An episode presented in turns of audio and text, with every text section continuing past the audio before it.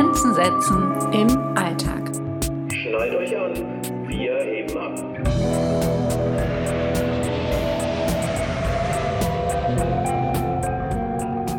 Herzlich willkommen zurück. Hier sind wieder die Stewardessen, wieder mit einem Thema, was uns ständig über den Weg läuft und uns manchmal auch ein bisschen zu nahe kommt. Es geht um Grenzen setzen im Alltag. Wie wir im Intro schon gehört haben. Und euch begrüßen mal wieder Antje, und Christine. bevor wir loslegen inhaltlich, würde ich das gerne mal so ein bisschen einordnen, weil Grenzen setzen ist ja mir ein bisschen zu allgemein. Da, da machen sofort, machen sich einige Türen auf in mir. Ein Riesenthema. Genau, und ich weiß jetzt gerade gar nicht, wo ich da am, an, äh, anfangen oder ansetzen soll. Was meinst denn du mit Grenzen setzen? Was ist denn da dein Thema mit? Was ich feststelle, also mir, zu mir kommen unheimlich viele, vor allem Frauen ins Coaching, die erstmal nur sagen so, oh, ich bin so erledigt, ich bin so kaputt, also so klassisches Burnout-Syndrom, das sich anbahnt. Und ganz oft stellen wir dann fest, dass es viel um Grenzen setzen geht. Und zwar, das sind dann oft Leute, die nicht Nein sagen können, die das auch noch machen wollen und hier auch noch eine Aufgabe übernehmen, die die Arbeit mit nach Hause nehmen, am Wochenende auch noch was machen und dann das im beruflichen Kontext haben und dann aber auch im privaten, dass sie sich äh, bei Freunden, dass sie immer zur Stelle sind, immer als Gesprächspartner bereit sind. Das ist ein Thema, was mir da als erstes so in den Sinn kommt, dass wir dann eben herausarbeiten, dass es letztendlich darum geht, ja, für sich selber so den Raum zu schaffen und sich dann auch so ein bisschen davon abzugrenzen, eben, was von außen so kommt, was die Anforderungen an mich sind und auch zu erkennen, wie gehe ich damit um. Also es geht ja darum, wie setze ich persönlich meine Grenze, ja? Wie kann ich halt Nein sagen? Das ist so ein klassisches Thema, wo ich aber auch merke, so mit mir hat es auch zu tun, weil da sind wir uns, glaube ich, auch alle ähnlich. Dieses Nein sagen ist ja etwas, was man unter Umständen tatsächlich lernen muss, ja. Und ich habe das auch im beruflichen Kontext jetzt eher so erfahren, dass man das sich nicht auf äh, allen Ebenen überfordert fühlt äh, diesbezüglich, aber gerade in den letzten zwei Jahren, äh, wo es ja um diese Homeoffice-Geschichten geht, dass das wirklich bei einigen komplett die Grenzen verwischt hat und da eine Überforderung entstanden ist und auch so ein bisschen die Hilflosigkeit, wie komme ich da jetzt raus? Weil ich muss im Prinzip familiär eine eigene Grenze setzen und beruflich und ähm, so dieses Gefühl, äh, wo ist denn eigentlich meine Grenze und äh, darf ich das überhaupt? Also ich erlebe ganz viel so diese Suche. Ich würde gerne ja Nein sagen. Aber ich bin mir gerade gar nicht so richtig sicher, was hat denn das für Auswirkungen? Und irgendwie überwiegen die Ängste der Auswirkungen, als dass ich mir überhaupt über meine Grundbedürfnisse Gedanken mache. Kannst du mir folgen? Ja, ja, klar. ähm, ich würde auch sagen, in den letzten zwei Jahren hat sich das nochmal so ein bisschen verdeutlicht und vielleicht nochmal stärker auch bei vielen gezeigt. Aber letztendlich ist es ein Thema, das war vorher genauso da wie Mhm. jetzt. Und das würde ich jetzt sagen, das ist einfach ein generelles Thema. Und die Auswirkungen ist ein guter Punkt. Da habe ich erst letzte Woche mit einer äh, Frau drüber gesprochen, die jetzt sich viel mehr traut, Nein zu sagen, zu gucken, was will ich denn, sich dann auch die Zeit nimmt, vielleicht nicht immer sofort zu antworten, zu, sofort zu sagen, ja, okay, kein Problem, sondern erstmal so kurz in sich spüren und denkt dann so, ich glaube, das passt mir nicht und dann Nein sagt, aber die eine ganze Zeit gebraucht hat und das auch immer noch braucht, um zu spüren, ja, okay, mein schlechtes Gewissen ist da noch da. Und wie gehe ich denn jetzt damit um? Dass ich jetzt zwar Nein sage, aber eben genau die Auswirkungen dann habe, dass ich mich dann vielleicht erstmal auch aus Gewohnheit schlecht fühle. Und da will ich gleich mal ansetzen, weil äh, wir tun immer so, als wäre das so was Individuelles ne? und Gewohnheiten. Letzten Endes bestätigt es aber komplett die Hirnforschung, was wir da gerade beschreiben. Nämlich dieses Gefühl, äh, dass wir ähm, dazugehören wollen, ne? wir wollen Orientierung werden, wir wollen gewürdigt werden, wertgeschätzt werden. Und Zugehörigkeitsgefühl ist ein ganz großes Thema. Und dieses Gefühl, wenn ich jemandem eine Grenze setze, dass ich ausgegrenzt werde, möglicherweise, oder dass der mich nicht mehr mag, dass ich ein Schuldgefühl entwickle oder, oder, das scheint scheint sowas zu sein, was uns offensichtlich alle begleitet. Und ähm, einige können das auch sehr gut, aus, sehr gut ausnutzen. Ne? Also es gibt ja auch wirklich so, so sozial unglaubliche Füchse und Füchsinnen, ja, die ja riechen. Fähen heißen die Füchs, Fuchsfrauen. Oh, ah, guck mal an. Fähe. Fähe. Ähm, das, äh, ich habe jetzt meinen Faden kurz verloren. Die riechen wenn du dafür nämlich anfällig bist. Ne? Es gibt anfälligere, würde ich jetzt mal sagen, und welche, die sind nicht so anfällig. Und das ist total spannend. Und ich erlebe das nämlich auch im Beratungskontext häufig, äh, das, was da im Kopf abgeht, individuell, bevor ich überhaupt meine Grenze einfordere. Ne? Das ist ja schon mal riesengroß. Und häufig ist das Interessante ja, ich weiß genau, wenn ich jetzt wieder Ja sage, mir geht's danach eigentlich echt doof. Und ähm, ich leg Telefon auf, habe schon wieder gesagt, ja, ich mache das Projekt mit oder ich übernehme Aufgabe A bis Z oder ich kümmere mich jetzt da noch drum, dass ich eigentlich mit einem totalen Frustgefühl weitergehe. Soweit haben wir schon meistens Kontakt mit uns. Ne? Aber ich gehe einfach nicht den Weg, sozusagen jetzt mal eine Entscheidung zu treffen, weil ich befürchte irgendwas und fordere es nicht ein. Und da landen wir wieder ganz stark bei uns selber im Bereich sichere oder unsichere Bindungsqualität. Wenn ich unsicher gebunden bin, zum Beispiel wenn ich eine Beziehung habe und ähm, Beziehungen haben ja immer dieses ähm, Verhältnis von Autonomie und Nähe. Das muss ja eine Balance geben zwischen Autonomie und Nähe, dann ist es eine gute, sage ich jetzt mal gute, in Anführungszeichen, Beziehung. Mhm. Und unsicher gebundene Menschen, also die ähm, nicht diese Zugehörigkeit vielleicht so ganz empfinden können oder sich immer nicht sicher sind, bin ich jetzt wirklich hier angenommen und so, die können auch nicht so sehr in diese Autonomie gehen. Das heißt, wenn ich diese, diese Distanz nicht aushalten kann und immer die Nähe suche, und nicht Nein sage und nicht mein eigenes Ich so ausleben kann, indem ich sage, so, nee, heute Nachmittag mache ich was mit meinen Freunden, heute Nachmittag hm. gehe ich zum hm. Sport, sondern mich immer um diese Nähe bemühen muss, um diese Zugehörigkeit eben zu spüren, dann ist die Beziehung auch nicht so stark. Aber das halte ich erstmal, ja, kann durchaus sein. Es, aber wenn ich, wenn ich, ja. mal zu Ende, wenn ich dieses sichere Bindungsgefühl mhm. habe und weiß, die andere Person ist da, ich kann mich, ich habe so eine Art Urvertrauen, mhm. ich kann mich darauf verbinden, verlassen. Ich äh, fühle einfach das innerlich, dass wir emotional eine Beziehung haben, dass wir miteinander eben sicher gebunden sind dann kann ich mich auch in die Freiheit begeben. Und dann kann ich auch sagen, du, nee, heute Nachmittag mache ich was anderes. Mhm. Ähm, ich freue mich, wenn wir uns das nächste Mal sehen, aber heute ist gerade schlecht. Dann kann ich eben auch in die Autonomie gehen. Und das hat ganz viel auch eben mit Grenzen ziehen zu tun. Und es hat eine super positive Auswirkung. Ja, aber ich merke auch, Leute, die gute äh, Verbindungen haben und Urvertrauen haben auch das Gefühl, öfter keine Grenzen setzen zu können. Es gibt ja auch diese Typen, und da, da zähle ich mich ja auch zu. Äh, ich habe eine Zeit lang, und ich habe immer noch so eine Tendenzen, äh, ich bin einfach so äh, interessiert und neugierig an so vielen Dingen. Ich möchte gern überall dabei sein. Und ich sage immer ja, weil ich denke, ja klar, ich will das auch noch, ich will das auch noch und nichts verpassen so ungefähr. Und diesen Antreiber kenne ich extrem und irgendwann stellt sie dann fest, äh, ich bin irgendwie total erschöpft. Ne? Mhm. Oder ich merke, das macht, äh, ich mache das, ich sage zu. Ich habe da jetzt nicht die Ängste, dass ich abgelehnt werde, wenn ich Nein sage, sondern mir geht's eher meinen Eintreiber. Und das geht ja vielen auch so, mit denen ich arbeite, die auch tatsächlich da so ein, so ein äh, vielleicht so einen leistungsorientierten Anteil in sich auch kennen, der erstmal zu einem Ja sagt, weil das äh, Gefühl äh, Hilfe, ich verpasse was, ne? Oder vielleicht sogar so ein kleiner, so ein kleiner Größenwahnsinn drinsteckt, ohne mich läuft hier gar nichts, weißt du, so ungefähr. Und es gibt ja auch diese Typen. Es gibt ja nicht nur die, die Ängste entwickeln, weil sie vielleicht dann abgelehnt werden, es ist sehr unterschiedlich, denke ich. Ne? Und man muss immer wieder wissen, oder ich finde es immer ganz wichtig, das auch nochmal zu formulieren, dass es immer wieder eine Möglichkeit gibt, daran zu lernen und dass es einfach oft kontextabhängig ist. Ne? Also du hast einfach einen gewissen Kontext, in dem du drin steckst, äh, im Unternehmenskontext. Ich frage dann gerne mal in Beratung, ob jemand so einen Feudaleigentumvertrag unterschrieben hätte. Und dann müssen wir immer ganz schön herzlich lachen, weil letzten Endes ähm, beschreibt es manchmal so das Erleben. Ja, ich äh, stehe zu allem für alles zur Verfügung. Ich mache alles mit, was man von mir erwartet, habe ein Schuldgefühl, wenn ich vielleicht mal nach 18 Uhr meine Mails nicht mehr lese. Und bin aber gleichzeitig überrascht, dass mein Körper nicht mitmacht und dass ich frustriert bin und dass ich eigentlich was anderes will. Und dann ist natürlich die Frage, ja gut, äh, das Außen greift, das Außen wird immer was von dir wollen. Die Erwartungshaltung von außen wird ja häufig nicht reduziert. Die Frage ist ja eher, stecke ich in meinen Angelegenheiten gleich? Bin ich mit meinen Bedürfnissen irgendwie in Kontakt oder nicht? Und das ist so ein bisschen vielleicht schon der erste Ansatz, dass ich häufig, häufig erlebe zu diesem Thema, dass man gar nicht so richtig weiß, was ist denn hier eigentlich mein Bedürfnis? Was ist mir denn eigentlich wichtig?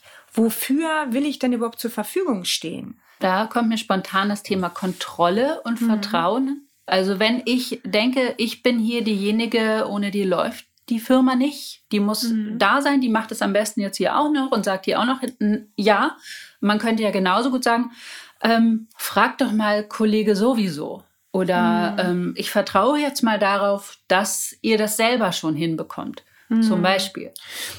Möglicherweise hat das auch was mit Kontrolle zu tun, aber da möchte ich von außen da eigentlich gar keine Diagnosen stellen oder sagen, so ist es bei dir, sondern eher die Einladung machen, okay, jetzt guck doch mal, welche Muster kennst du denn bei dir zum Beispiel? Das erlebe ich ja häufig in den Fragestellungen ja auch schon. Das hast du bestimmt nicht zum ersten Mal erlebt. Wann war das denn das erste Mal, das letzte Mal?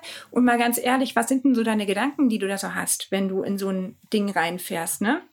Wo kommt denn das her?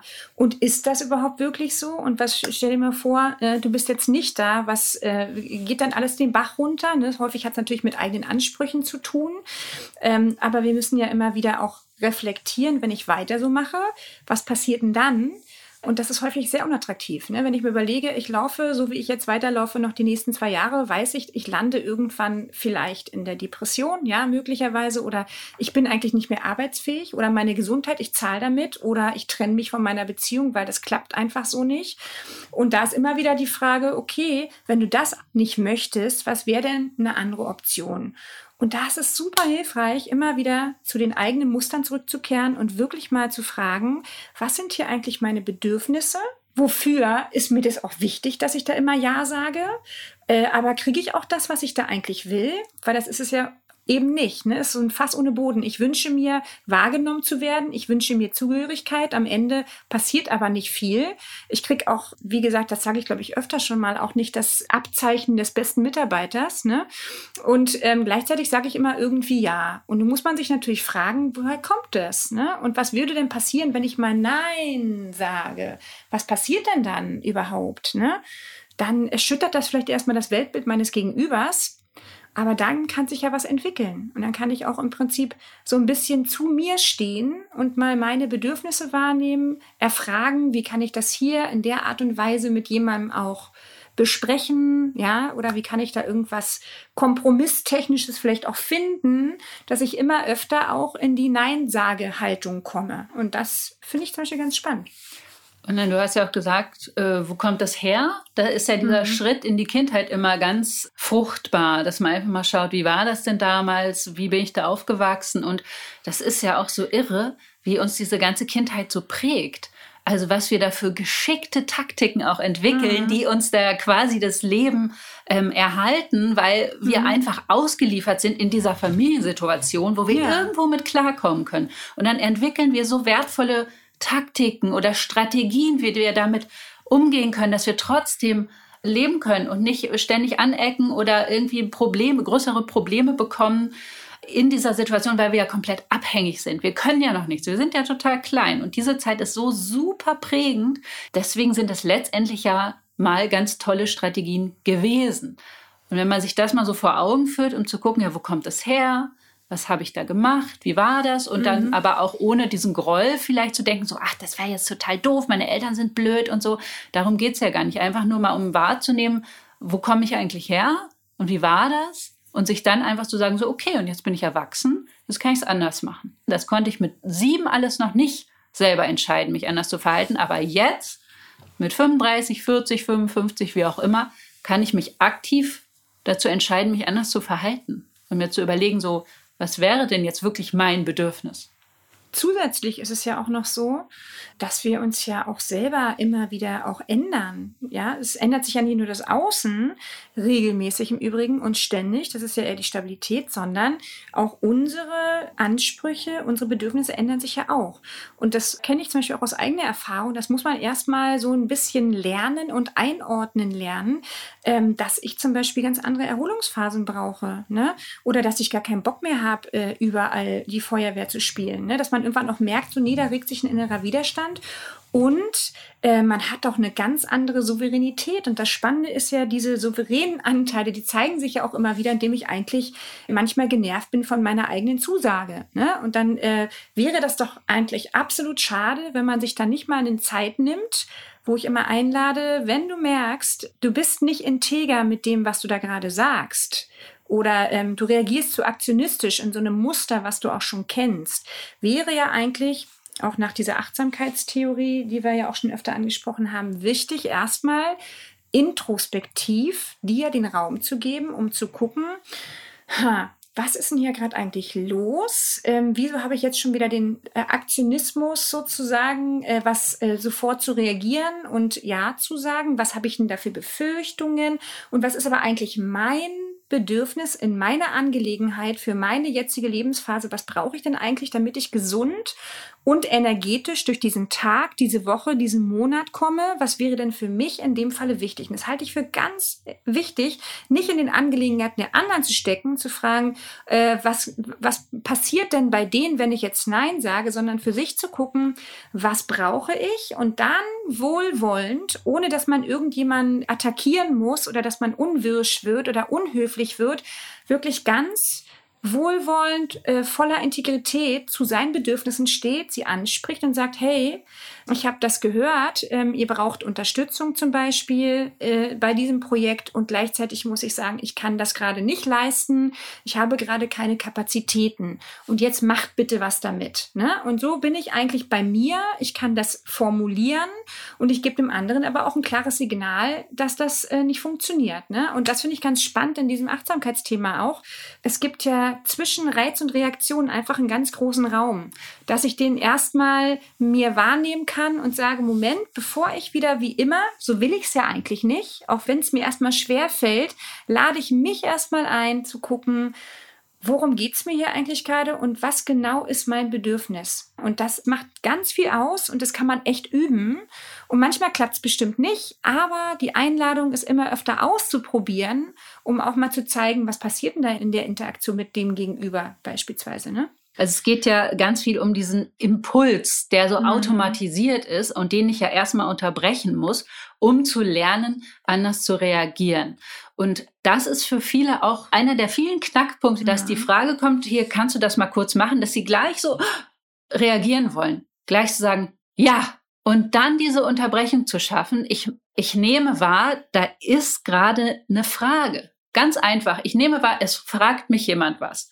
Und da mal kurz nicht sofort zu antworten, sondern das einfach mal als, als neuen Trigger kurz mal zu integrieren, wahrzunehmen, da ist eine Frage. Moment, was ist da los? Die Frage könnte zum Beispiel sein, Christine, übernimmst du den Klienten XY? Und das ist erstmal nur eine Frage, völlig, genau. völlig neutral. Und du könntest sie aber so verstehen, wenn du diesen Klienten nicht nimmst, bist du eine schlechte Kollegin und du singst unter die Minusgrenze und ich habe dir auf den Kicker.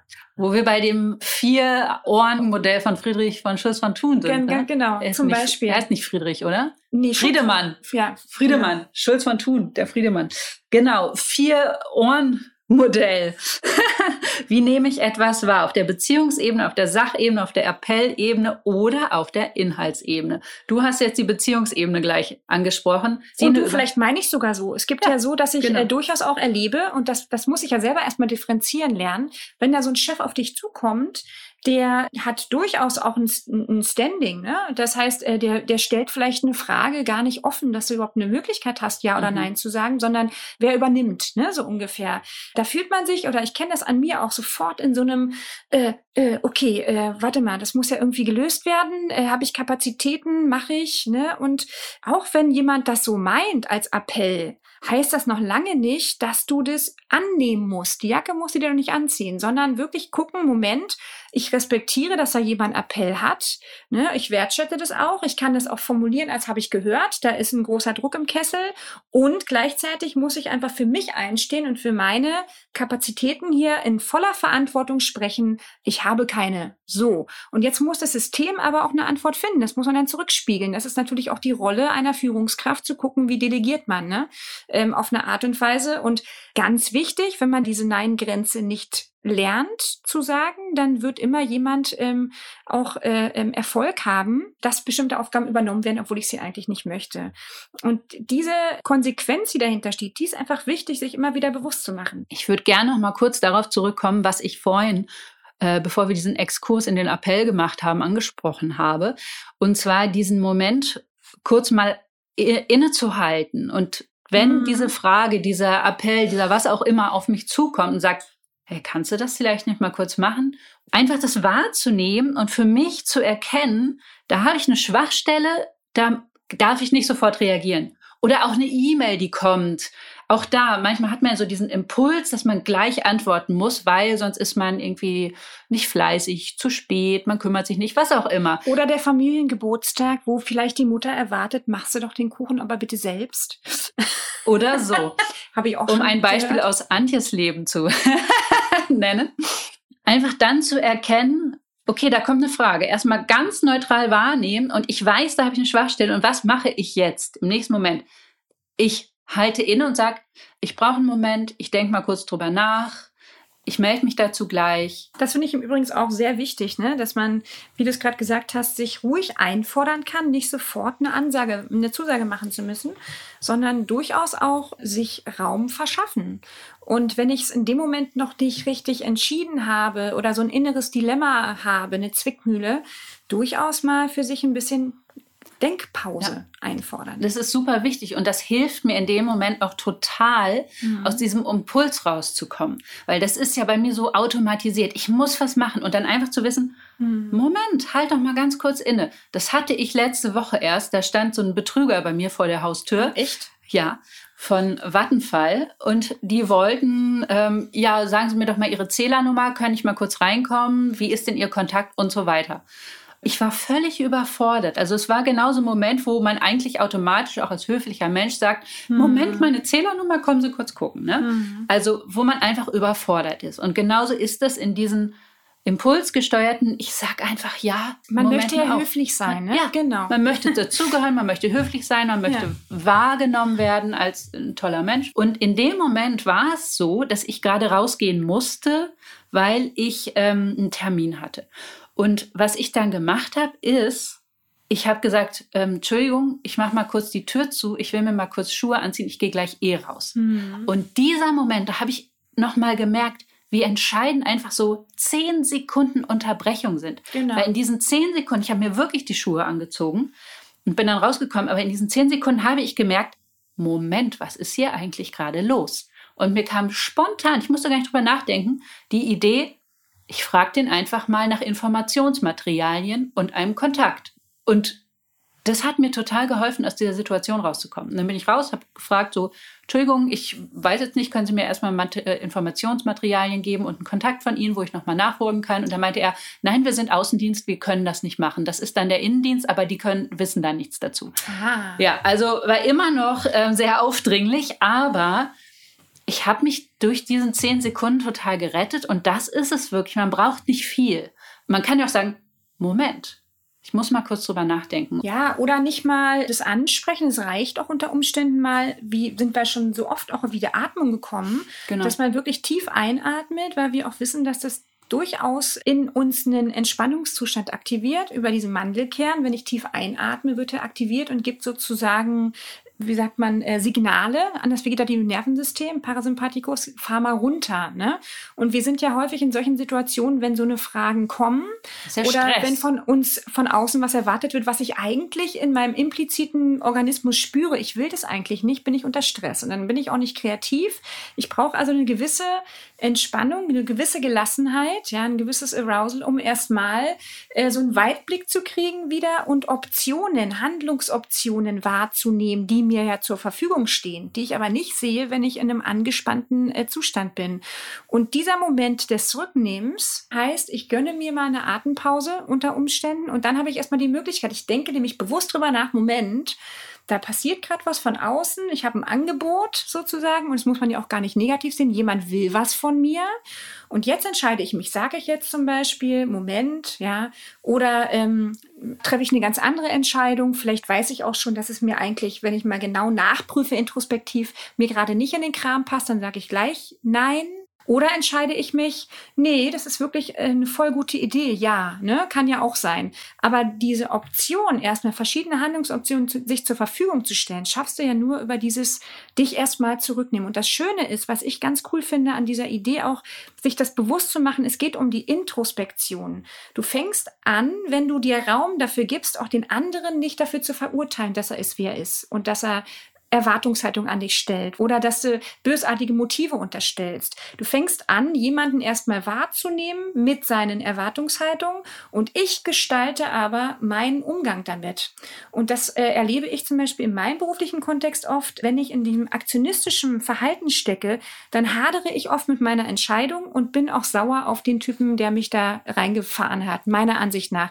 Ist aber ja falscher Ansatz, weil letzten Endes bin ich ja wieder nicht bei mir. Darum hilfreich, bei sich zu bleiben, konsequent mit sich integer zu bleiben, Angebote zu machen und dann auch den Frust, den der andere möglicherweise hat, auch bei ihm zu lassen. Und ich kann trotzdem höflich agieren, ich kann trotzdem in einer gewissen Ruhe, in einer ähm, anderen Verfassung einfach ein Nein setzen, als wenn ich ja, ja, mhm, und dann doch genervt bin. Das spürt ja jemand. Du kannst ja dich nicht nicht verhalten, ne? Auch wenn ich vielleicht Ja sage, aber eigentlich bin ich total gereizt, weil ich wollte Nein sagen, spürt es der andere ja trotzdem. Und der andere merkt dann vielleicht oder hat auch den mhm. Gedanken so, ich merke doch, dass du es eigentlich nicht willst, sag doch einfach Nein. Oder interpretiert irgendwas anderes rein. Oh. Ne? Das ist immer sehr hilfreich, bei sich zu bleiben, gar nicht erst über hypothetisieren, was hat der andere jetzt da für, Motive im Kopf, ne? oder hat das schon wieder nicht verstanden oder, oder. Wichtig ist, wir können das mitgestalten. Und es hat ganz viele Auswirkungen auf ganz vielen Ebenen. Zum einen, ich schaffe mir damit Energie. Also mhm. ich bin nicht so schnell erschöpft, mental erschöpft. Das ist ja wirklich manchmal ganz heftig, was da die Reaktionen sind. Mhm. Das gibt mir total viel Kraft. Den anderen gibt das eine klare Richtung von dem, wer ich bin, was ich mache, wie weit man mit mir gehen kann. Mhm. Das kann vielleicht für die auch erstmal so ein bisschen so, oh, voll doof. Warum Klar. macht sie das jetzt nicht? Oder er. Aber letztendlich ist das halt sehr authentisch und sehr klar auch. Und gerade, ich merke das auch ganz viel bei Menschen in Führungspositionen, die ähm, sehr sich sehr kümmern, sehr für ihre Mitarbeiter da sind und dann auch nicht Nein sagen können. Aber letztendlich ist das einfach ein klares Verhalten, was die anderen auch sehr, sehr schätzen. Das ist eine Orientierung. Da sind wir ja, über den Grundwerten. Genau. Ne? Also ich orientiere mich an mir selber.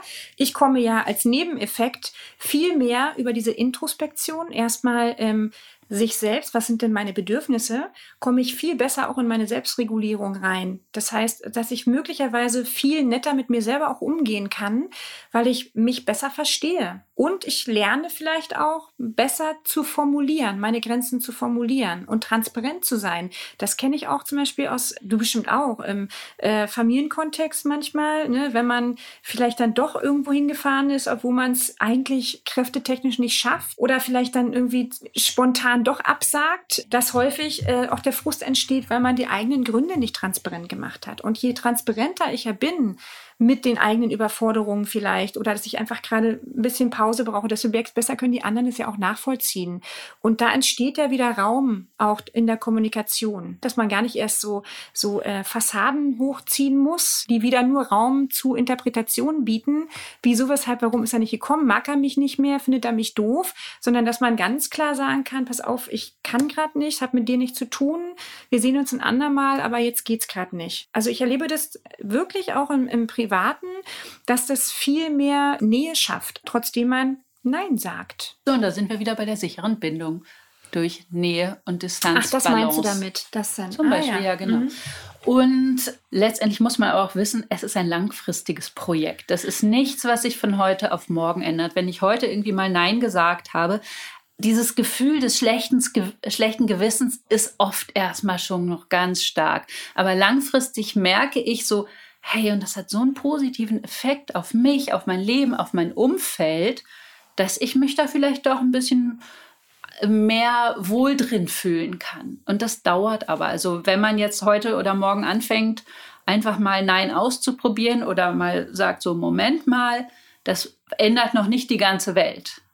Es ist wie bei allen Dingen oft so, das, das muss ich erstmal integrieren in meine ja, Identität auch so. Und äh, du kriegst ja dann auch eine Reaktion. Und wenn ich das lange äh, geübt habe, das Ja sagen, oder wenn ich lange gedacht habe, das führt mich zu dem Output, den ich gerne möchte, und dann erlebe ich aber, Moment mal, das ganze Ja sagen führt mich nicht weiter, als dass ich hier ständig das Gefühl habe, ich bin werde ausgenutzt oder ich ähm, krieg ständig noch eine Schippe obendrauf und meine Bedürfnisse werden nicht gehört, auch wenn ich sie tausendmal angesprochen habe, dann ist es ja auch interessant zu sagen, na gut, ich probiere was anderes aus. Es hat ja immer Auswirkungen. Kann natürlich sein, ich falle mehr auf, ich werde sichtbarer. Ne? Das hat natürlich auch erstmal eine andere Reaktion von außen und gleichzeitig ist das halt ein tolles Training. Und gleichzeitig ist in drei Wochen merkt es dann auch wieder keiner. Es sprechen mich vielleicht ein paar Leute mal drauf an, mhm. aber ich muss wissen, selbst wenn ich mich beim Abendessen mal auf einen anderen Stuhl setze, selbst das erzeugt eine Reaktion bei den anderen. Natürlich. Und auch das gibt mhm. Feedback. Aber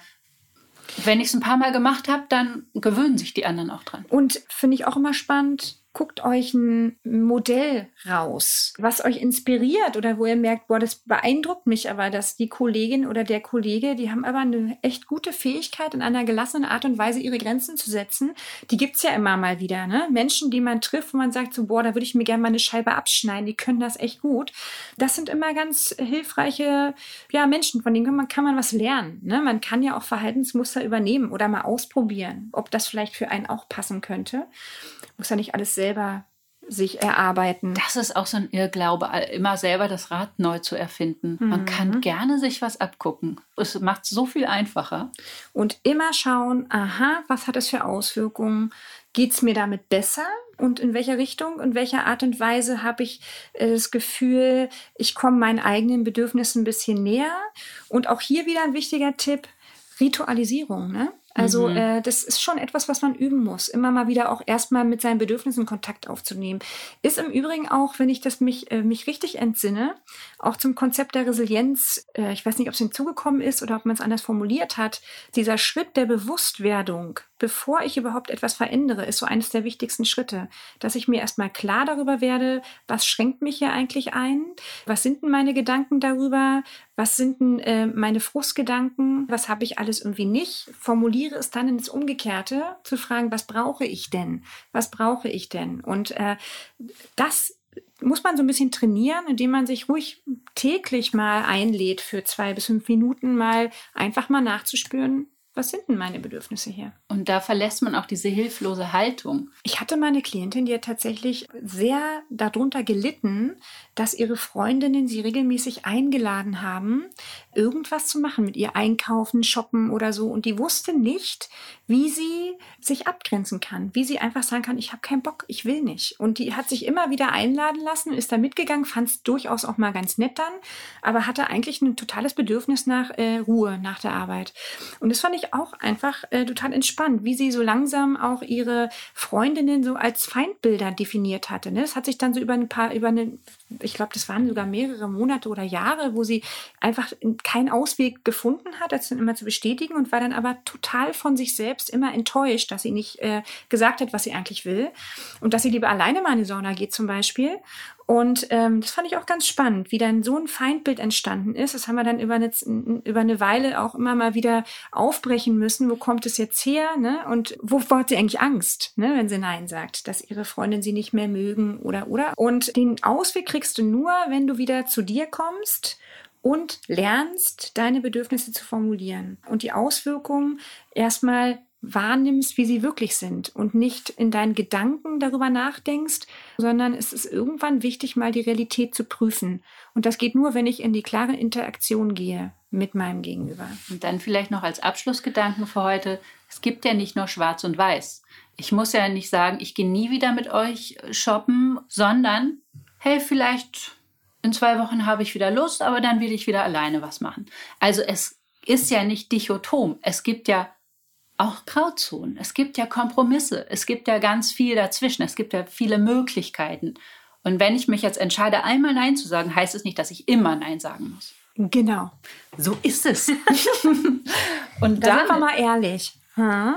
Damit sage ich mal ganz ehrlich, Antje, ich glaube, wir können uns jetzt verabschieden. Haben wir unsere Tipps denn zusammengefasst? Verständlich? Also. Oder verknotet formuliert? Wir können sie ja noch mal ganz ehrlich zusammenbringen. sich zu überlegen, wo kommt das möglicherweise her? Gibt es einen Ursprung, vielleicht in der Herkunftsfamilie mal schauen, wo habe ich zum ersten Mal dieses Gefühl gespürt? Also, dass man erstmal schaut, so wann scheint also oft zu passieren, dass ich so agiere, scheint so ein Muster zu sein. Ne? Genau. In welchen Situationen taucht das genau. auf, sich das dann bewusst zu machen und dann die Auswirkungen davon zu erkennen was passiert, wenn ich mich so verhalte, was sind meine Befürchtungen, was passieren würde, wenn ich mich anders verhalte. Ganz spannend noch finde ich auch äh, oder wichtig auch zu sagen, ich bin, das erlebe ich auch oft, ne, dass die Klienten dann sagen, ich bin so solidarisch oder ich bin so ein ich bin ich habe so ein Hilf so ein wie, wie heißt das ähm, ein Helfersyndrom oh ich bin ja so so eine Mutter Teresa wo ich äh, sofort äh, hellhörig werde und sage Moment du hast eine Verhaltensstruktur die äh, entspricht der vielleicht ne? Du verhältst dich sehr häufig sehr aufopfernd und gleichzeitig kannst du ganz bestimmt auch richtig gut egoistisch sein. Lass uns das mal ausprobieren. Also diese Identifizierung mit so einer defiziten Verhaltensstrategie finde ich auch ganz schwierig. Also sobald ich denke ich bin das Problem. Ganz wichtig, sofort, Moment mal. Das kann es auf jeden Fall nicht sein, aber ich habe durchaus vielleicht ein paar Verhaltensweisen, die führen mich immer in die gleiche Richtung. Die möchte ich aber gerne ändern. Und Vertrau in deine innere Komplexität. Du hast nämlich ganz bestimmt auch schon Situationen erlebt, da konntest du total super Grenzen setzen, ja? Und da war es dir völlig egal, ob dich jemand abgelehnt hat oder nicht. Bin ich mir sicher, sowas gibt's auch. Und die so ein bisschen mehr zu aktivieren und zu gucken, aha, was hat mich denn dahin geführt? Das wäre vielleicht noch mal ganz hilfreich. Und immer mal wieder innezuhalten und nicht sofort impulsartig zu entscheiden. Genau. Ja, ich glaube, wir haben alles gesagt. Mir fällt mir jetzt auch nicht ein. Vielen Dank fürs Zuhören. Wir hören uns ganz bald wieder beim nächsten Mal. Bei den Stewardessen. Eure Christine und Antje. Tschüss.